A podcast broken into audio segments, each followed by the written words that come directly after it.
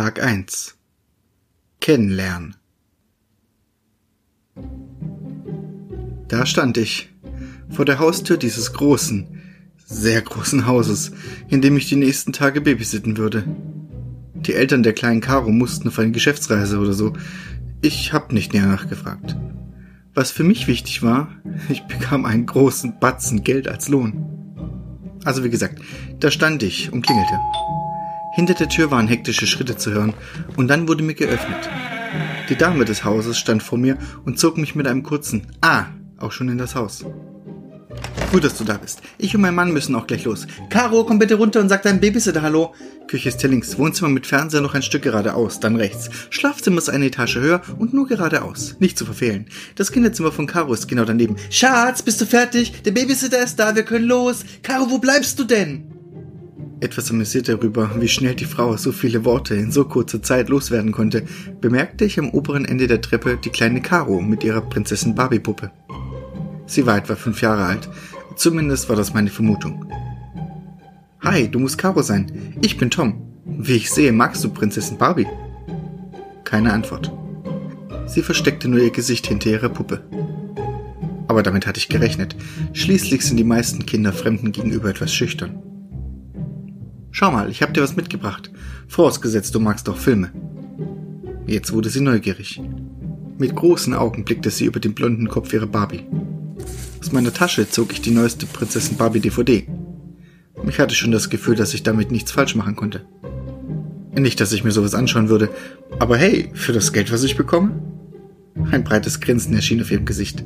Mit einem heftigen Nicken sprang sie auf, stürmte die Treppe hinunter, schnappte sich die DVD und verschwand mit einem lauten Danke im Wohnzimmer. Läuft doch ganz gut, dachte ich, während ich mich von den Eltern verabschiedete. Bevor ich die Tür wieder ins Schloss warf, sah ich, dass es schon langsam dämmerte. Nachdem die Tür verschlossen war, sah ich ins Wohnzimmer. Mit ganz kleinen Augen saß Caro auf der Couch, dem Schlaf nahe. Dein Film ist zwar noch nicht aus, aber bevor du mir hier einschläfst, bringe ich dich lieber ins Bett. Morgen früh schauen wir den dann zusammen fertig, okay? Wirklich einverstanden war sie nicht, aber auch zu müde für Widerworte. Mit Caro auf dem Arm stieg ich das erste Mal die Treppe in die obere Etage hoch. Ein langer Korridor streckte sich vor mir mit zwei Türen am Ende. Die, auf die man genau zukam, stand offen und gab den Blick auf ein riesiges Bett frei. Da freute ich mich schon drauf. Dann fiel mir die Statue neben dem Bett auf. Beim Näherkommen erkannte ich, dass sie einen Clown darstellte. Breit grinsend und die Hand zum Gruß erhoben. Hm, Geschmäcker sind verschieden und jedem das seine. Doch warum sollte man sich so ein hässliches Ding ins Haus stellen? Und dann auch noch ins Schlafzimmer. Mein Weg führte mich jedenfalls durch die Tür links daneben. Karos Zimmer. Ohne sie aufzuwecken, legte ich sie ins Bett und deckte sie zu. Vom Fußende ihres Bettes nahm ich mir eine etwas kleinere Decke mit, wahrscheinlich eine Kuscheldecke. Mit dieser ging ich kurz zurück ins Schlafzimmer und warf sie über den Kopf der Clownstatue. Ein wenig mulmig wurde mir bei dem Anblick schon. Und dann haute ich mich aufs Sofa vor den Fernseher, bis ich irgendwann einschlief.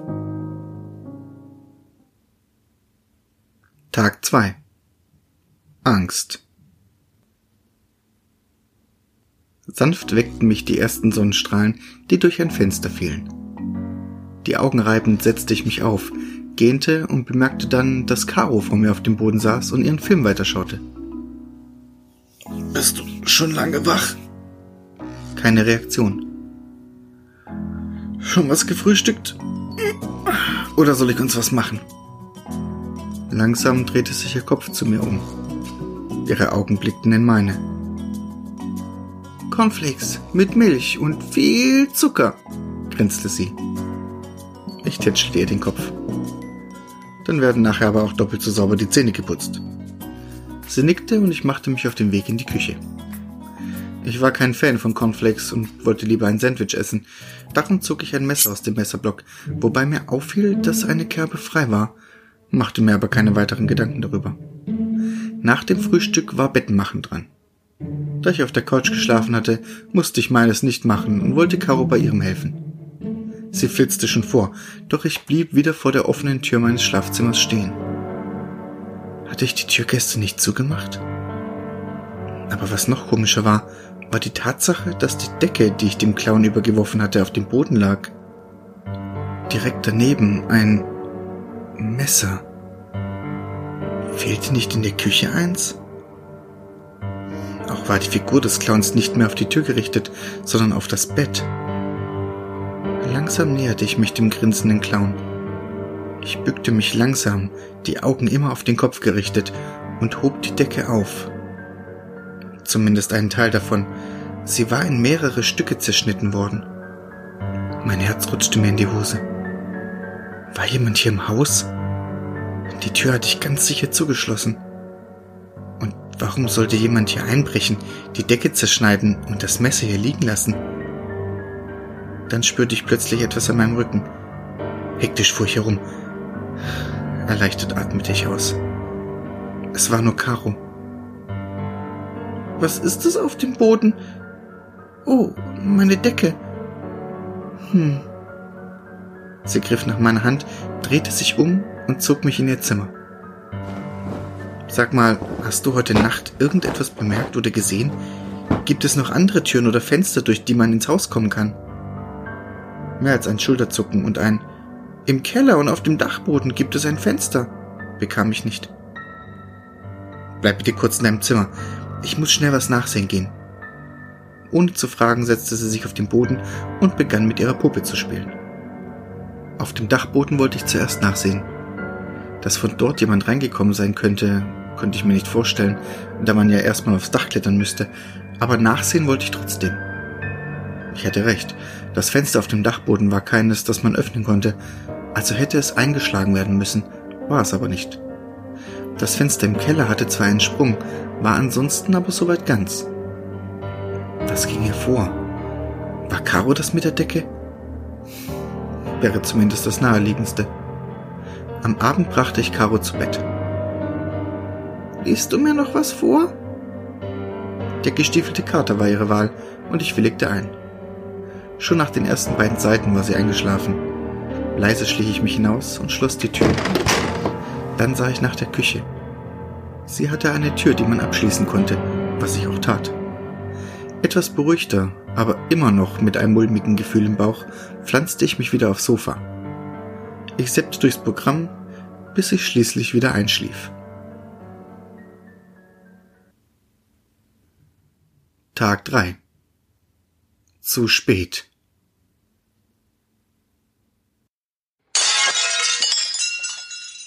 Ich schreckte auf. Was war das? Caro! Vom Sofa aufspringend rannte ich Richtung Treppe, als mir die Tür zur Küche ins Auge fiel. Die Frontglasscheibe war kaputt. Mit drei Sätzen war ich die Treppe oben. Auf dem Gang stand jemand. Es war zu dunkel, um zu erkennen, wer oder was da stand, aber es stand jemand da. Sehr langsam tastete meine Hand nach dem Lichtschalter, mit dem Schlimmsten rechnend. Dann ging das Licht an. Am anderen Ende des Ganges, außerhalb des Schlafzimmers, stand die Clownsfigur. Unbeweglich, grinsend und die Hand zum Gruß erhoben. Ein kalter Schauer lief mir über den Rücken. Aber die Figur konnte ja wohl kaum die Tür zur Küche kaputt gemacht haben, oder?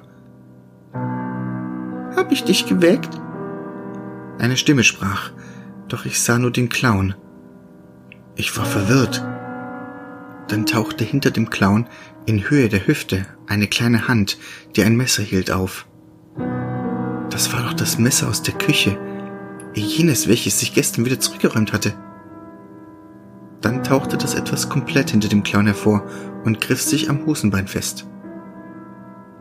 Ich wollte dich nicht wecken, aber er sagte, ich muss die Tür kaputt machen, weil sie doch nicht aufging. Er? Du meinst den Clown? Er sagt, ich soll dir wehtun, aber ich will dir nicht wehtun. Schweiß lief mir über die Stirn. Ich musste was tun. Sie musste das Messer fallen lassen. Caro, Kleines, bitte leg das Messer hin. Tränen stiegen ihr in die Augen. Schimpfe? Ich hab nur gemacht, was er gesagt hat. Meine Hand tut weh. weh. Sie hielt ihre Hand hoch. Da fiel mir erst das Blut auf. Über ihren Handrücken zog sich kein sehr großer, aber tiefer Schnitt. Ich ging in die Hocke und streckte meine Arme aus. Das Messer schepperte auf dem Boden und sie lief mir in die Arme. Immer noch weinend trug ich sie runter ins Wohnzimmer, holte Verbandszeug aus dem Badezimmer und verband so gut ich konnte die Hand.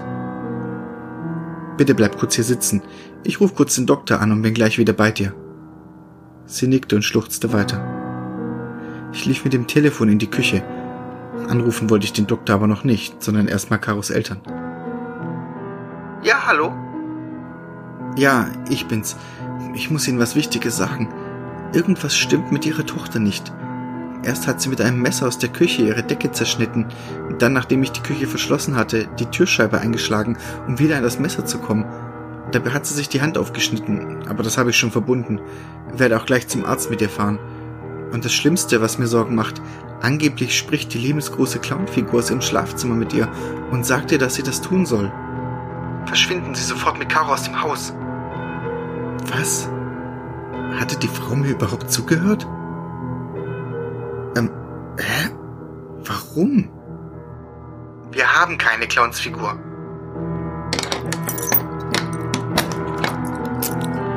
Die Wohnungstür wurde abgeschlossen. Ich fuhr herum. Zu spät.